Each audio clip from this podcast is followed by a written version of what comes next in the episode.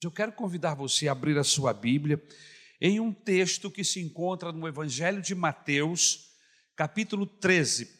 Pastor, não se preocupe, eu gostei disso aqui. Amém? Fique em paz. Obrigado. Gostei desse som aqui, para mim está melhor. Vou ficar com esse, agora me apaixonei. Não...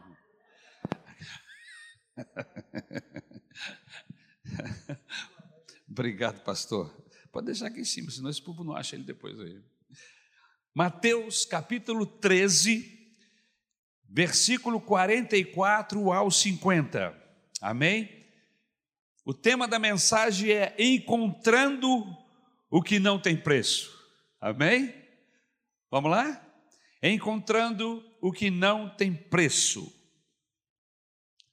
O texto diz assim: O reino dos céus é como um tesouro escondido num campo Certo homem, tendo-o encontrado, escondeu-o de novo, e então, cheio de alegria, foi, vendeu tudo que tinha e comprou aquele campo.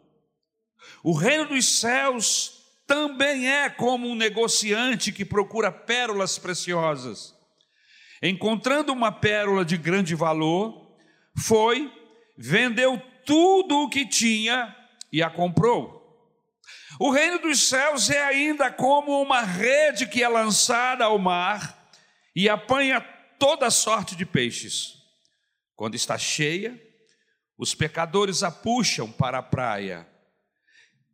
Então se assentam e juntam os peixes bons em cestos, mas jogam fora os ruins.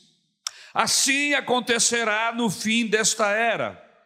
Os anjos virão separarão os perversos dos justos e lançarão aqueles na fornalha ardente, onde haverá choro e ranger de dentes. Senhor, muito obrigado.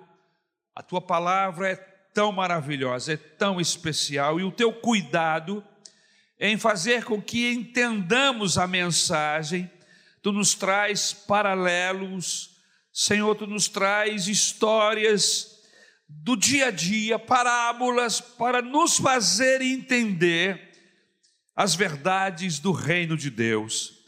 E eu quero te louvar por isso, Salvador querido, e pedir que a tua bênção esteja sobre a minha vida e a vida dos meus irmãos, de forma que possamos esta noite, eu, Senhor, levar uma mensagem que impacte o coração das pessoas, e isso só pode acontecer se houver uma ação do teu Espírito Santo.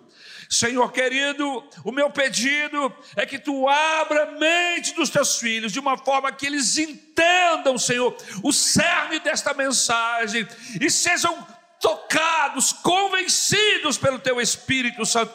Isso só pode acontecer se houver uma intervenção do teu Espírito Santo. Ajuda-nos esta noite, nós te rogamos no nome de Jesus. Amém. Queridos, essas três parábolas nos fala de três grupos diferentes de pessoas. O texto do capítulo 13 do Evangelho de Mateus, que estamos vendo, nos fala inicialmente daquele tipo de ser humano que encontrou Jesus sem estar buscando. Olha que interessante. O que acontece mesmo? Às vezes as pessoas estão vivendo suas vidas comumente e são impactadas pela verdade do Evangelho. E é o que acontece aqui nessa parábola. Tem gente que encontra Jesus sem que estivesse buscando, conforme Jesus narra aqui.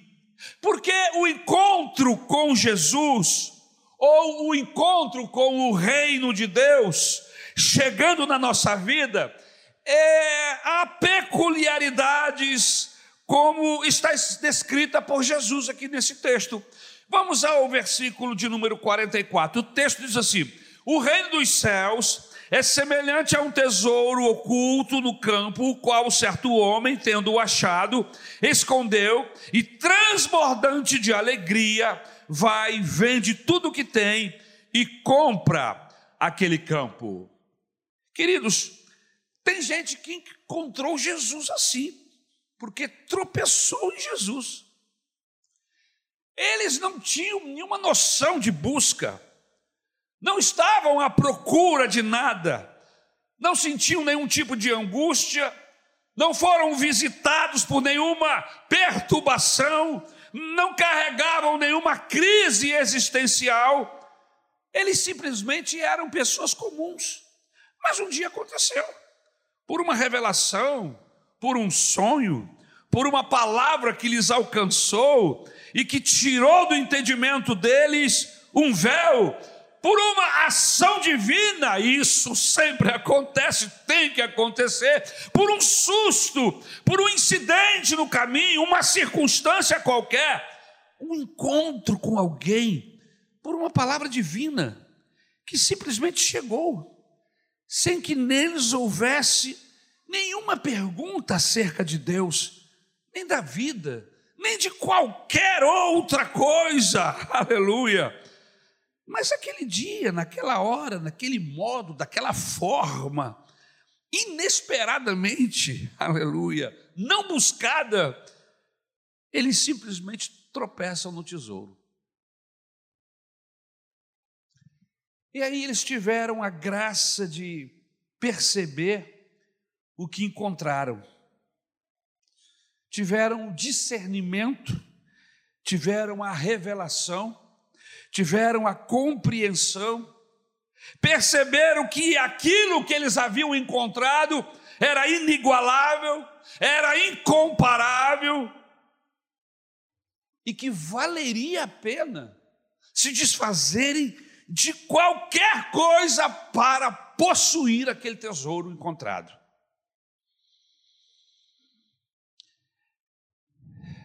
Por isso, aqui nesse texto, Jesus diz que esses, essas pessoas, são aquelas ou aqueles que, tendo achado o tesouro no campo, o guardam e saem com uma alegria indizível, dizendo: Meu Deus, foi foi como ter achado um bilhete de loteria premiada. Se se nem sequer ter, ter jogado, né? sem sequer ter jogado na loteria. Ficou rico sem buscar. E a disposição dessas pessoas é tão grande quando encontram esse tesouro, que eles se sentem capacitados para se desvencilharem de tudo, para poder comprar este campo aonde está o tesouro. Porque o tesouro que está dentro desse campo é de graça, mas está escondido no campo um campo que não lhe pertence. E esse indivíduo está apenas atravessando o campo e tropeça nesse tesouro. E a Bíblia diz que então esse homem, essa mulher, esta pessoa, entendendo a preciosidade maravilhosa de ter encontrado esse tesouro no campo, o deixa escondido e corre e se desvencilha de tudo se desprende de tudo, abandona tudo, vende tudo que tem para poder conseguir condições para comprar esse tesouro, ou melhor, comprar esse terreno aonde está escondido o tesouro. O interessante é que essas pessoas, elas não estavam procurando. Foi um acidente. Foram atropelados pelo amor de Deus. A graça de Deus simplesmente se manifestou de uma maneira poderosa e eles se sentem impactados com o que estão vendo, com o que estão sentindo. Não procuravam e acharam. Não estavam angustiados. Aleluia. Não estavam dizendo, ó oh, Deus me visita. Não. Simplesmente foram objeto de uma sorte grande de uma eleição maravilhosa, soberana, que os atingiu, que os alcançou de tal, maneira, de tal maneira que agora, diante dessa percepção, essas pessoas estão dispostas a tudo para nunca mais perderem o acesso àquele tesouro absolutamente indescritível. Mas o texto não fala apenas de alguém que tropeça de uma maneira poderosa, maravilhosa, graciosa, com um tesouro de grande valor e fica rico da noite para o dia. E que vende tudo para poder comprar o terreno para ficar com o tesouro. O texto continua. O Senhor Jesus fala de um segundo tipo de pessoa. Pessoas que encontram Jesus de uma outra maneira. Como diz o versículo de número 45, você fechou a Bíblia, pode abrir outra vez ou seguir o texto conforme está aí no telão. O texto diz assim: O reino dos céus é também semelhante a um, uma pessoa, um homem, uma mulher, que negocia e procura boas pérolas.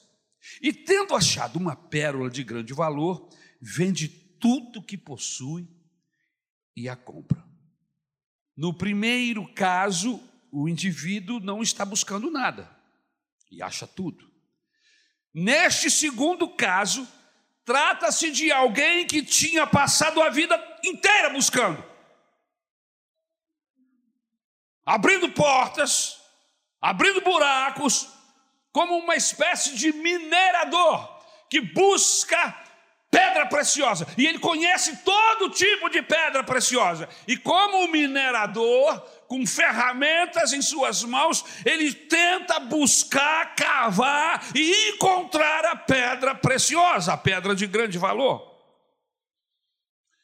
Uma espécie de britadeira espiritual, psicológica, enfiando nas rochas, subindo montanhas, entrando em grutas profunda, profundas, equipado, procurando, procurando, procurando, como um caçador de esmeralda. E ele gasta a vida dele buscando essas pérolas ou esta pedra de grande valor, de grande significado.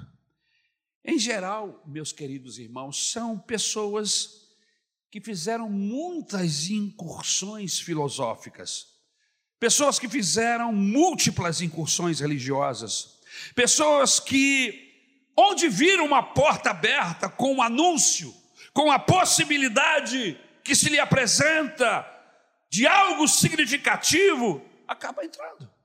É. São pessoas que vasculham livros, são pessoas que ouviram indivíduos que naquele momento lhes era interessante, lhes parecia sábios.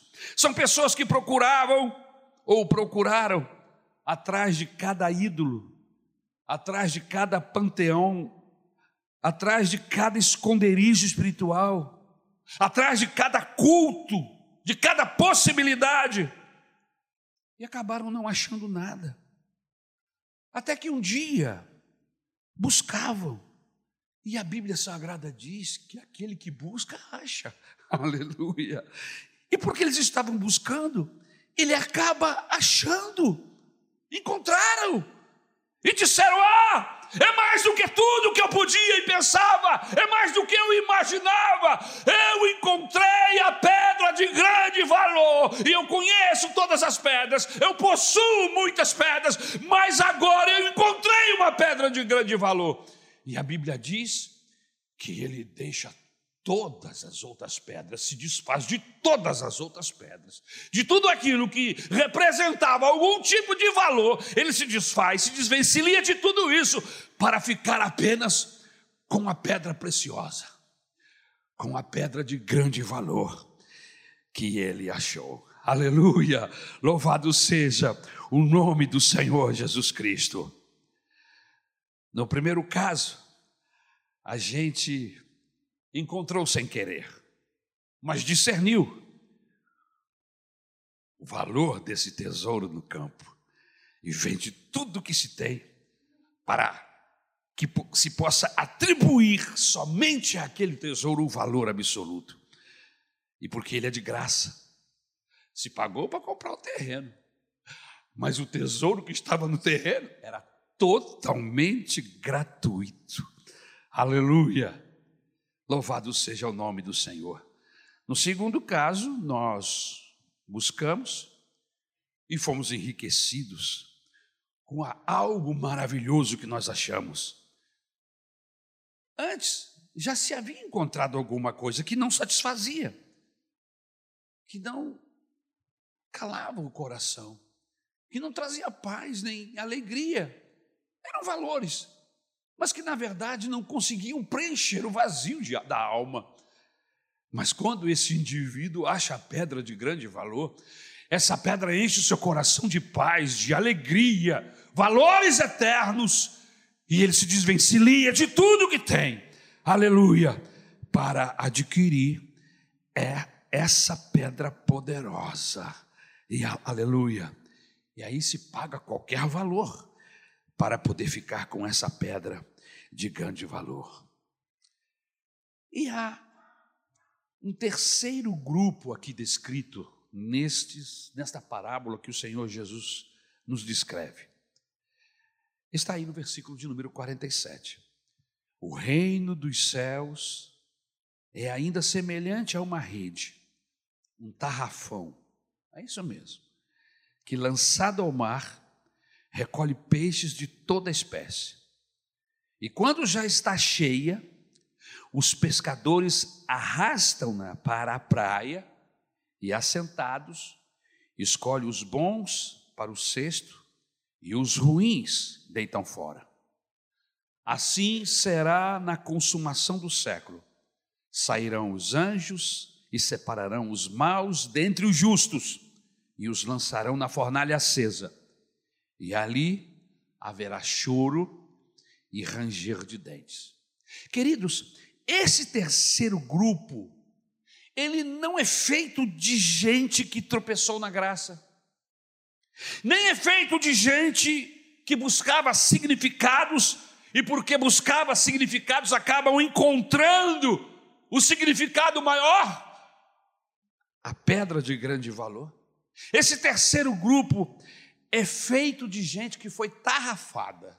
Como é que é isso, pastor?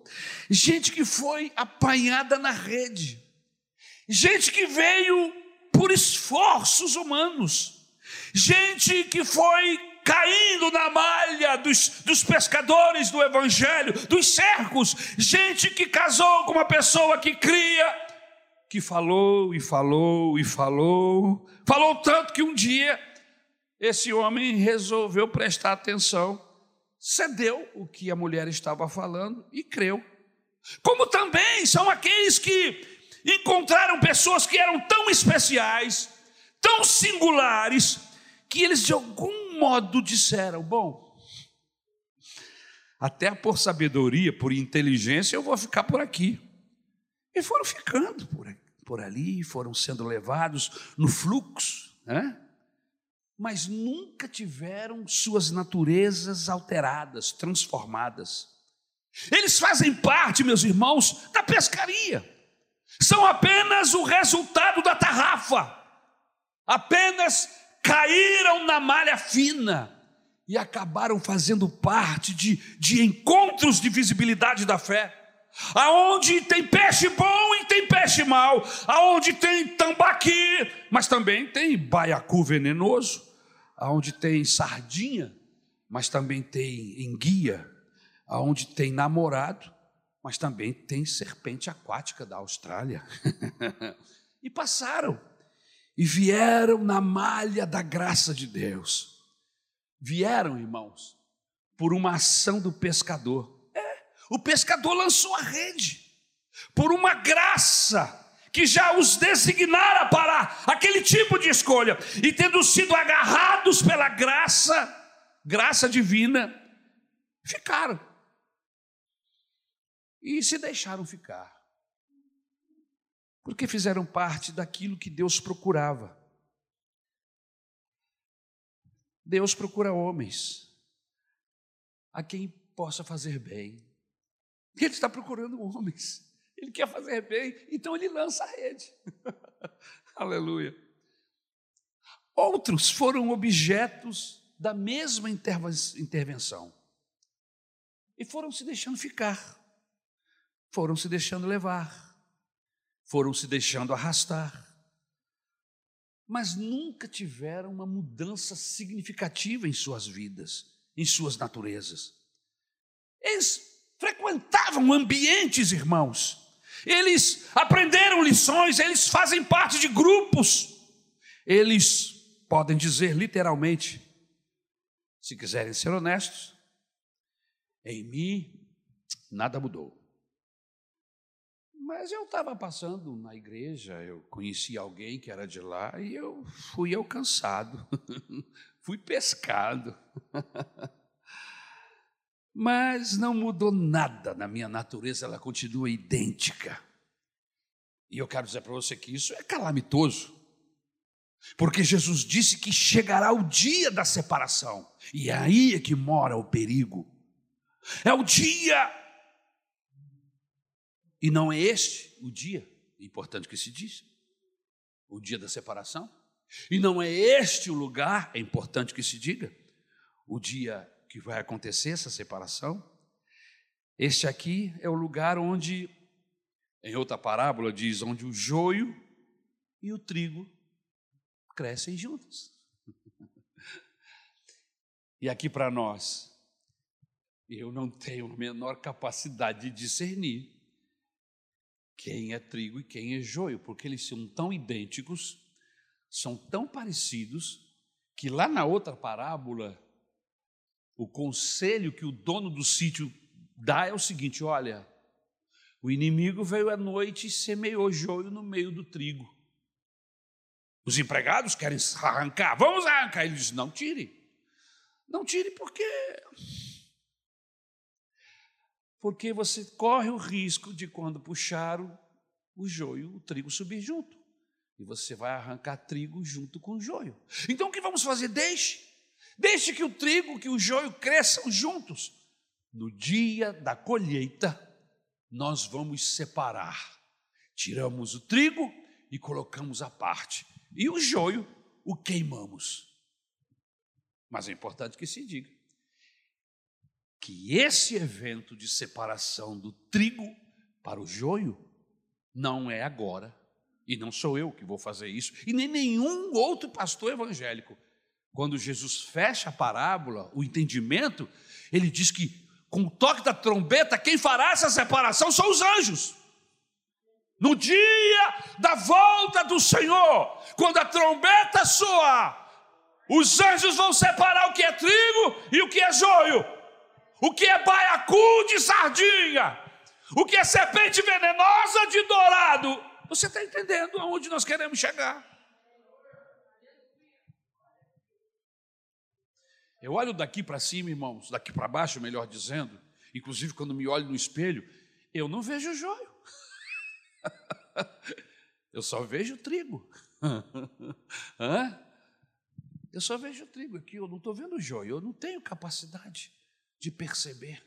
Ainda que a Bíblia diz que pelos frutos pode-se conhecer a árvore. Amém? Mas eu, eu quero olhar esta noite para esse grupo que está aqui e para os demais grupos que nós temos falado ao longo desses meses que estamos aqui, há nove meses aproximadamente, que eu quero ver trigo. Eu quero que Deus promova a sua graça, o seu favor, o seu poder, o seu nome seja trabalhado de uma tal maneira aqui que haja transformações de vida, aleluia, de maneira que tenhamos a maior quantidade de trigo do que de joio.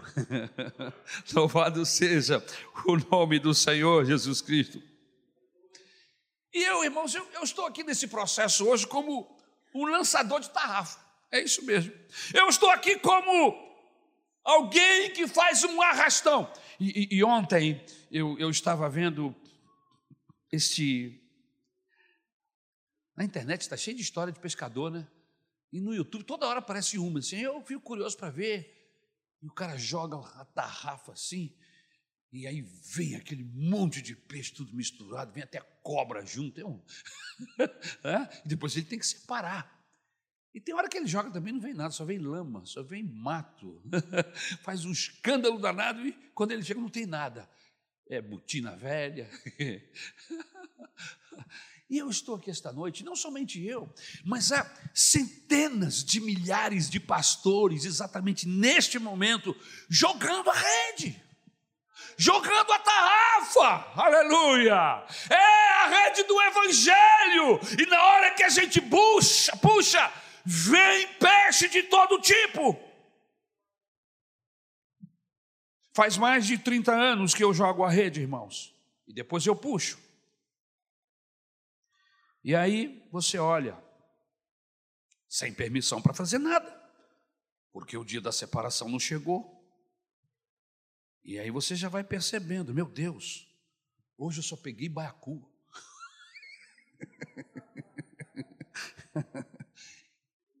meu Deus, só veio peixe espinho. Tem um peixe para a gente comer aí, só peixe espinho. Meu Deus, só veio serpente aquática. Hã? Só chegou bodó da lama, sabe aquele peixe que dá na lama?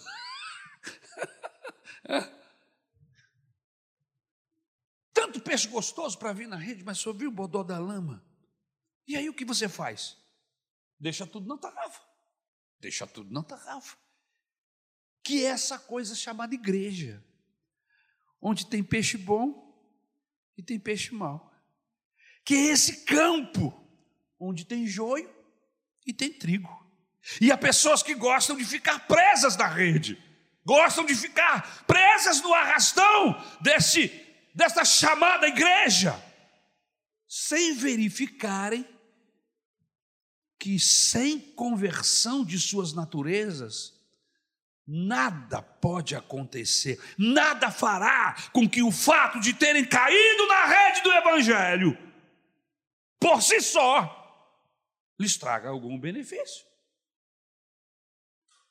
O fato de você ter sido arrastado por esta rede não faz de você um salvo. Absolutamente.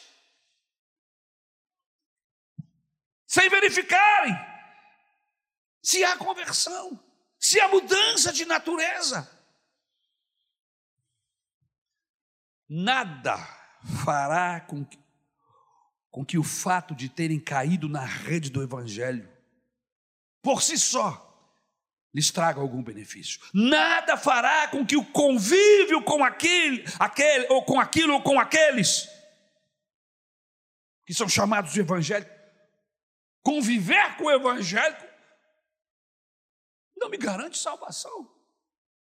Estar presente em um culto evangélico não significa que eu estou salvo a menos que as suas naturezas sejam transformadas, mudadas, convertidas, alteradas. Vai chegar um dia, meus queridos irmãos, em que esses todos, todos esses peixes serão tirados da rede e jogados outra vez no mar. Lembra-se da parábola? Os peixes bons são colocados à parte no cesto e os outros são outra vez atirados no mar, são jogados no mar outra vez. Nenhum deles serão escolhidos para a eternidade com Deus.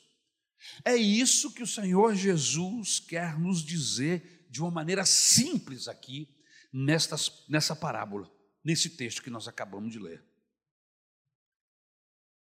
Tem gente que não buscava e achou. Tem gente que estava buscando e achou. Tem gente que estava de bobeira e foi trazida, foi pescada.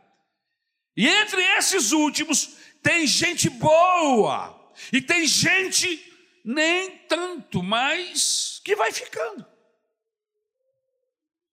Os que são gente boa vão crescendo na alegria, na comunhão de terem sido subitamente achados por esse evangelho poderoso. E aqueles que não são, se acostumam. É, vão se acostumando com o convívio e vão perseverando e tornam-se agora, deixando a metáfora e a parábola de lado e vindo para o, o elemento factual e existencial, religiosos.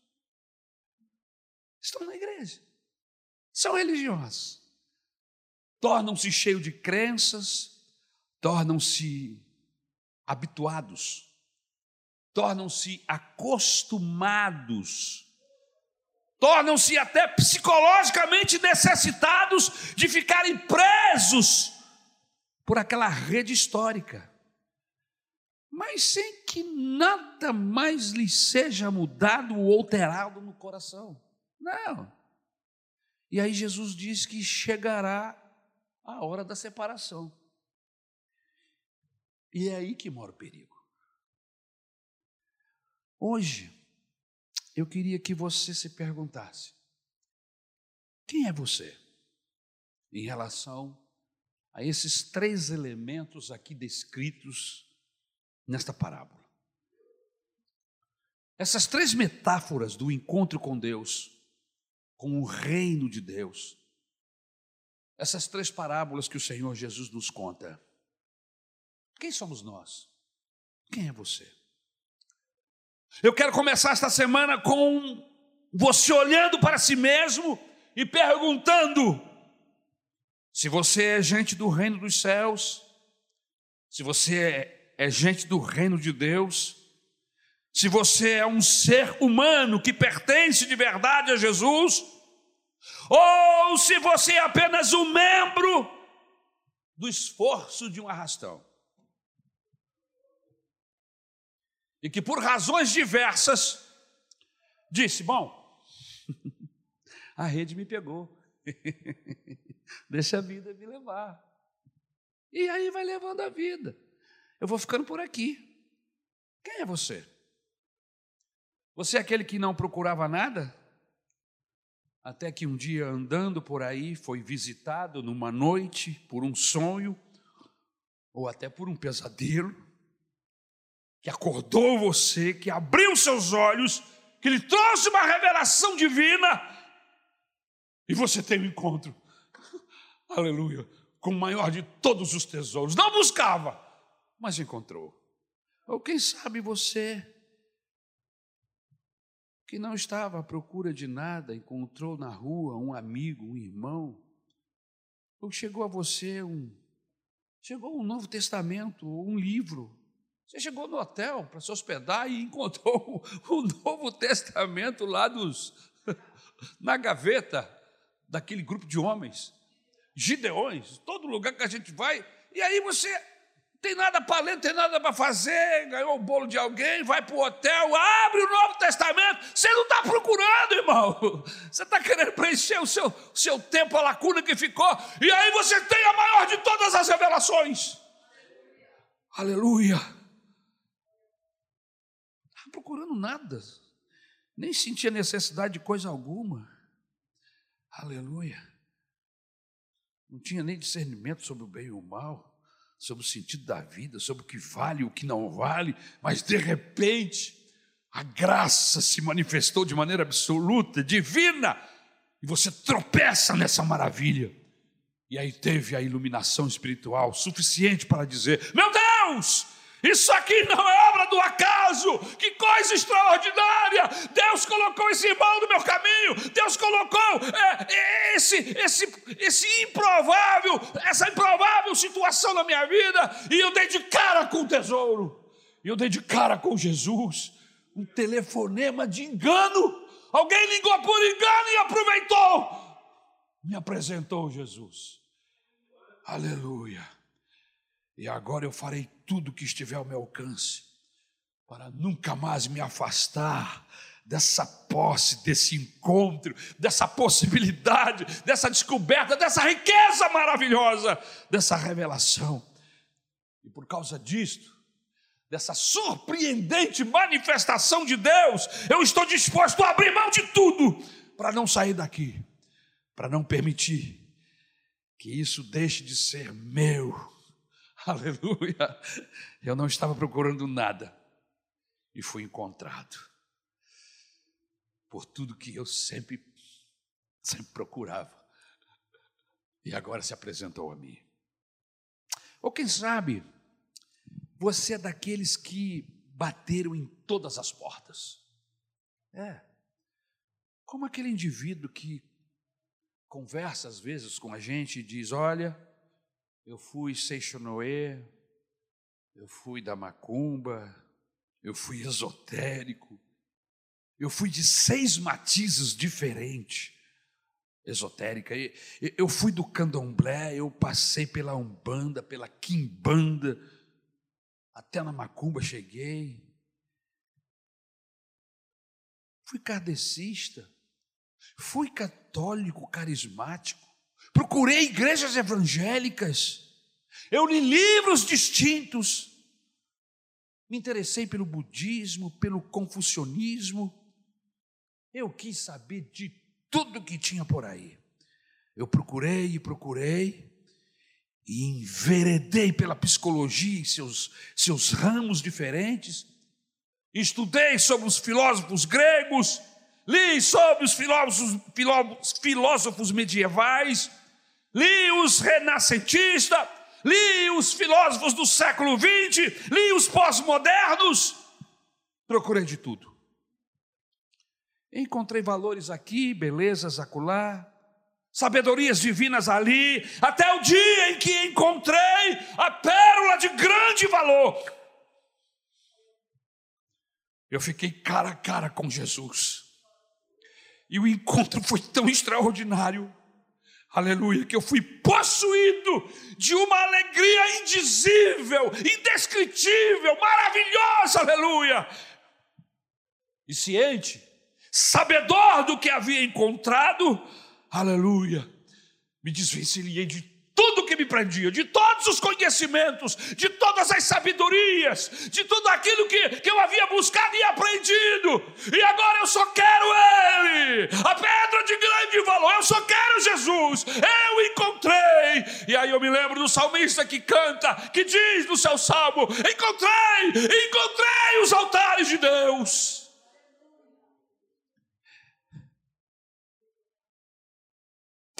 Ou talvez você seja aquele indivíduo, gente boa de Deus, que encontrou Jesus mesmo, mas que é filho de apelo. É.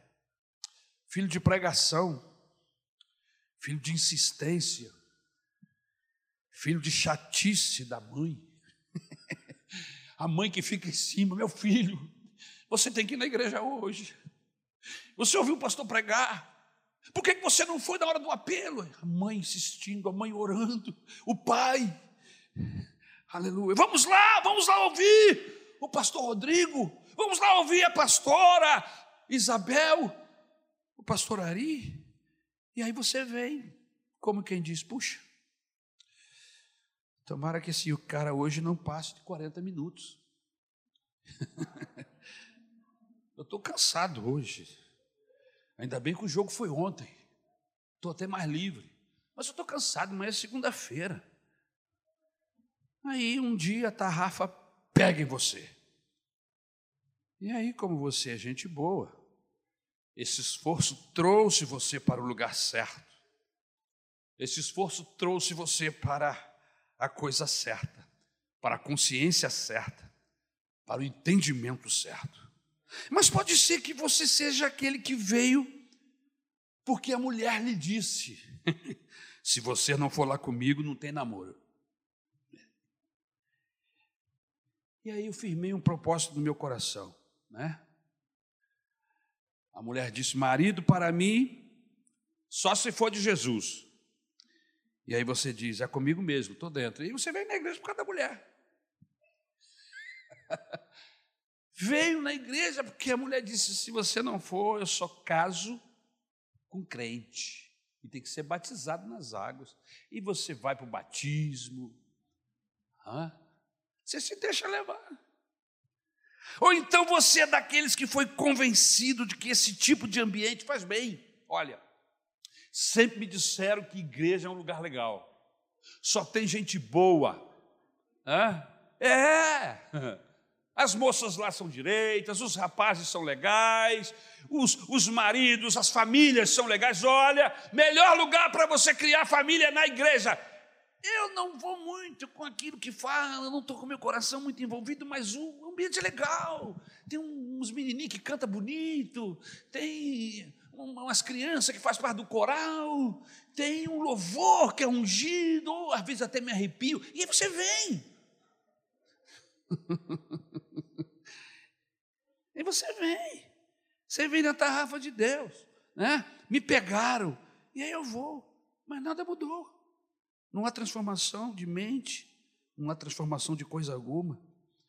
E a mulher que disse ou vai ou não tem namoro, é, é tão carente que diz: Bom, eu não posso exigir muito desse cara, eu gosto dele, ele já veio, já aceitou Jesus, não foi transformado ainda totalmente, está cheio de problema. Ah, meu Deus.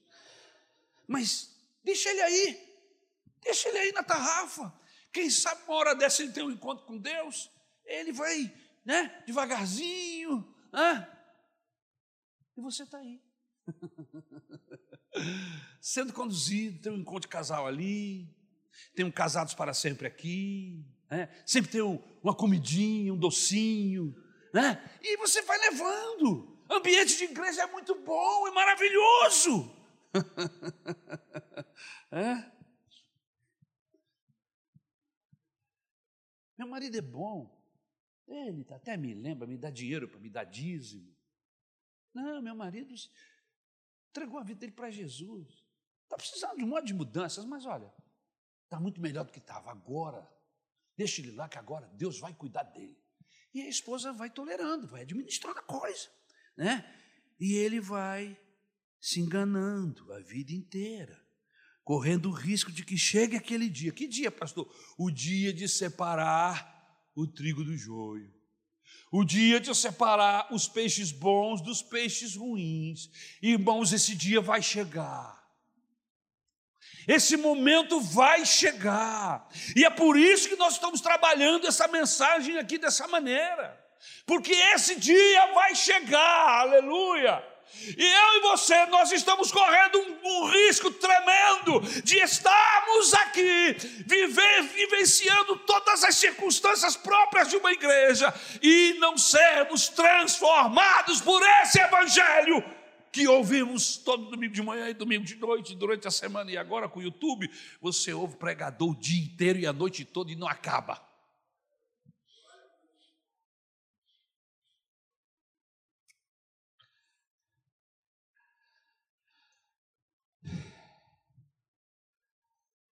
Um dia, a sua mulher vai ser colocada nas águas dos peixes bons. E você já pensou? Vai ser atirado no mar escuro. Exatamente como Jesus disse: em verdade, eu vos digo que dois estarão na mesma cama naquele dia. Um será tomado e deixado o outro. Dois estarão no campo, um será tomado e deixado o outro. Dois estarão trabalhando no moinho ou numa fábrica, um será deixado, um será tomado e deixado o outro. Irmãos, esse dia vem, esse dia vem, está chegando. E a cada dia fica mais claro que esse dia vem.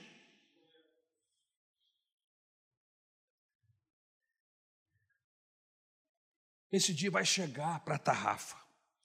O convívio, a rede, a malha, a proximidade não significa nada. O fato de estar junto com os outros peixes não significa nada. Ou nós temos um encontro com Deus, com Jesus, e temos a nossa natureza mudada, transformada, ou não existe absolutamente qualquer outra coisa que possa gerar alterações significativas para a eternidade na nossa vida. Irmão, eu recebi Jesus como meu Salvador por causa da eternidade. A Bíblia diz que se eu se me convertesse a Cristo, Ele me prometeu vida eterna, viver a eternidade com Ele. Eu amo Jesus. Eu não sou evangélico para ser pastor. Pastorado na minha vida é um efeito colateral do Evangelho. efeito bom. Aleluia, aleluia. Eu não sou evangélico para possuir gado no Goiás, riquezas, imóveis. Irmãos, eu sou crente para ir para o céu.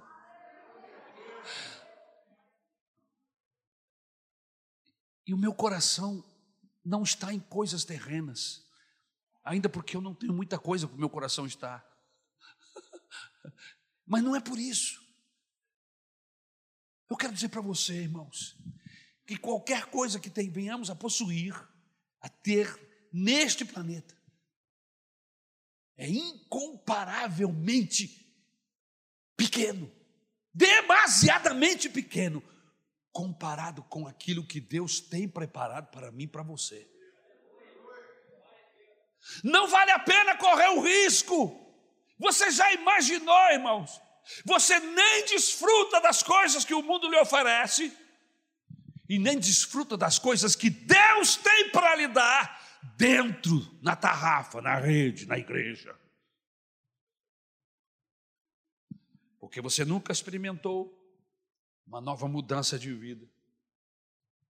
E Deus só opera, só tem liberdade de atuar aonde há transformação, aonde há arrependimento e não remorso. Amém? Me veio um hino da harpa cristã que diz assim: Que mudança em mim fez o meu bom Jesus entrando no meu coração. é quando ele entra no meu coração e eu permito. Ele vasculha todas as entradas, todos os cubículos da minha alma e vai acendendo a luz, acendendo a luz, iluminando e transformando, aleluia. Louvado seja o nome do Senhor. Olhe para dentro do seu coração e se pergunte: quem é você? Quem é você nesse caminho? Quem é você nessas metáforas? Quem é você nessas parábolas? Quem é você nessas descrições que foram feitas aqui? E aproveite a noite, aproveite a hora, porque hoje é o dia sobremodo oportuno. Hoje é o dia de salvação.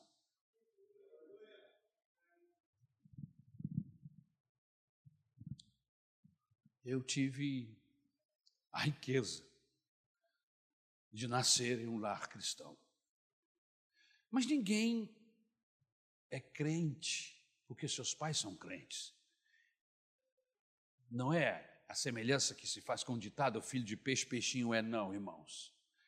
Um dia eu tive que tomar uma decisão. E foi na minha pré-adolescência eu tive que tomar uma decisão por Jesus.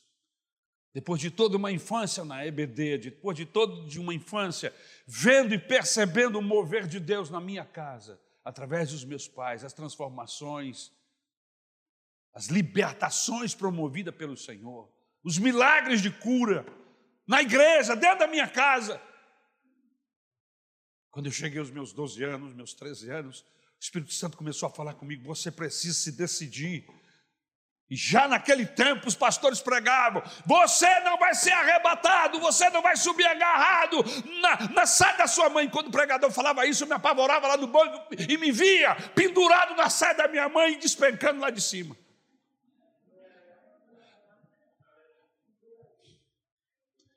Mas não é assim, a coisa não é física assim, literal. Você nem vai ver, e é isso que me arrepia, porque vai ser assim em um abrir e fechar de olhos. Em um abrir, você sabe quantos segundos, ou melhor, quantos centésimos de segundo tem um abrir e fechar de olhos, irmãos? Eu não tenho como descrever, contar para você, é tão rápido, é tão rápido. Você piscou os olhos já umas, umas 15 ou 20 vezes, desde o momento que eu comecei a falar sobre piscar, abrir e fechar de olhos, e você nem percebeu, você imagine você piscar o olho quando você abrir de volta, sumiu todo mundo, só ficou você e o pastor. Nem o Rodrigo, nem a Isabel, e nem eu, irmão. Um outro pastor. Estamos fora, né, pastor? Oh, meu Deus do céu, pai, já estava ali achando, ele vai dizer que sou eu. Não, você é meu amigo, amém? Depender de mim, a gente sobe junto. Mas não depende de mim.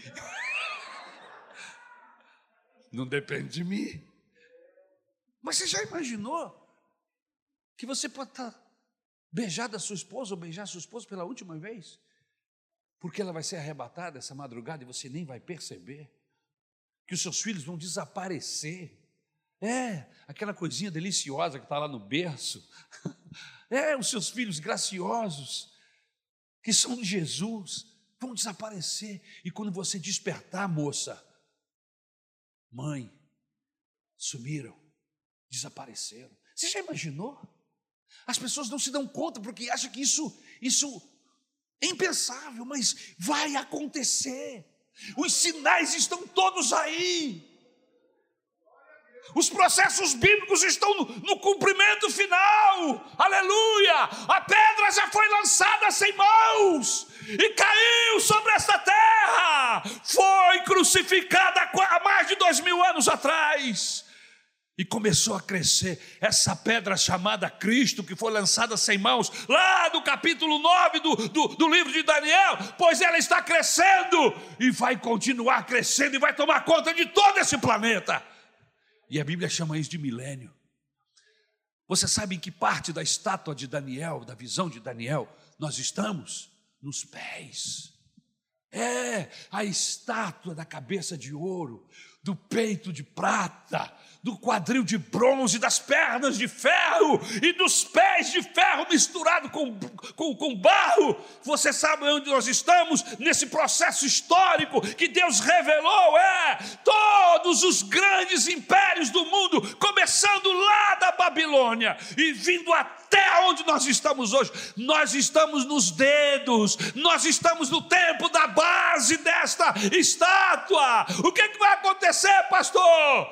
Aleluia! O texto de Daniel diz que uma pedra sem ser lançada, que não foi lançada por mãos humanas, ela virá e cairá sobre a base dessa estátua.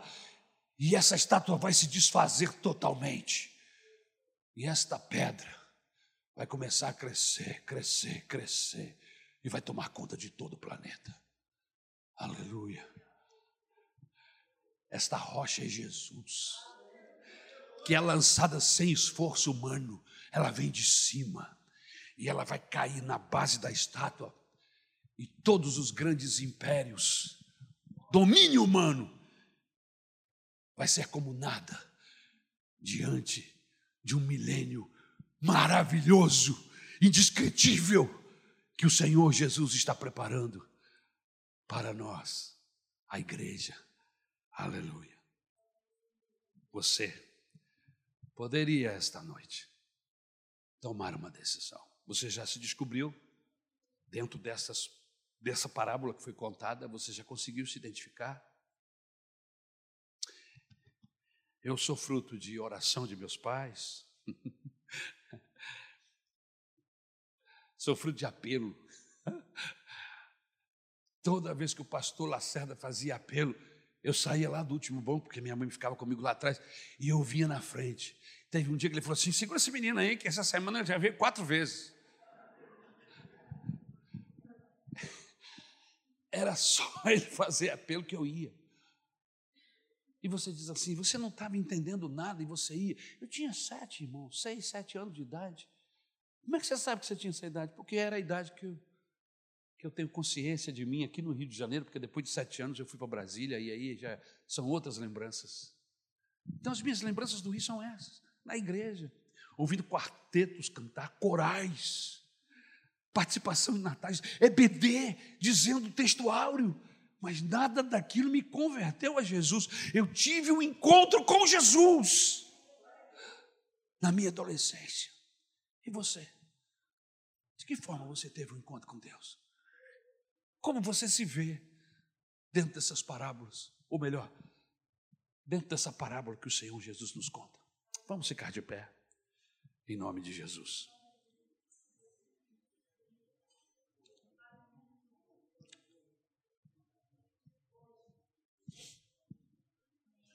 Eu quero orar por você e quero orar por mim, porque a pior de todas as coisas, irmãos, é você botar a escada numa parede e quando você subir essa escada, chegar lá em cima, descobrir que colocou a escada na parede errada. Descobrir que você nunca se converteu a Jesus, que você era apenas alguém que gostava do ambiente, que gostava dos encontros de casais, das famílias, dos menininhos que cantam. Mas que você nunca, nunca, nunca abriu seu coração de fato para Jesus. e se apaixonou por ele. Eu quero orar por você, quero orar por mim, para que Deus nos ajude, para que nesse processo que estamos vivendo, que, que segundo nós entendemos pela Bíblia Sagrada, estamos vivendo o tempo do fim, aleluia, você possa se converter a Jesus, entregar-se totalmente nas mãos dEle e se tornar um discípulo, um seguidor, um apaixonado pelo Salvador Jesus. Aleluia. Pastor Isabel, faz uma gentileza, minha querida. Ora aqui. Estende a sua mão para cá. Você não quer vir participar dessa oração? Vem, vem depressa. Aleluia. Amém. Louvado seja o nome de Jesus. Aleluia. Vamos orar. Senhor nosso Deus e Pai, nós louvamos o Teu nome, Senhor, porque Tu sempre dás oportunidade, Senhor, de salvação, de remissão de pecados, de confessarmos, Senhor, que Tu és o único e suficiente Salvador. Senhor amado, entra na vida do Douglas de uma maneira inigualável, Senhor. Que jamais, Senhor, ele venha se esquecer deste dia muda o seu caminho da Dandara, Senhor, muda por completo, que este dia seja marcado na vida deles, da sua filhinha, Pai, oh Senhor amado, que, Senhor amado, daqui para frente, Jesus, a vida deles possa, Senhor, ter um crescente diante de Ti e dos nossos irmãos que estão clamando por familiares, pela sua casa, para que haja uma transformação, para que a salvação venha venha nos seus lares, Senhor. Meu Deus querido, nós clamamos, Senhor, junto com eles. Faz uma transformação, uma mudança, Senhor. Ah, Jesus, como há diferença quando tu estás na nossa casa, quando tu estás no nosso coração, Jesus. Tu és a nossa pérola de grande valor. Oh, Deus querido, muda as histórias nesta noite, Senhor. Abençoa, Senhor, as famílias aqui aqui presente. Em nome de Jesus nós te pedimos. Amém.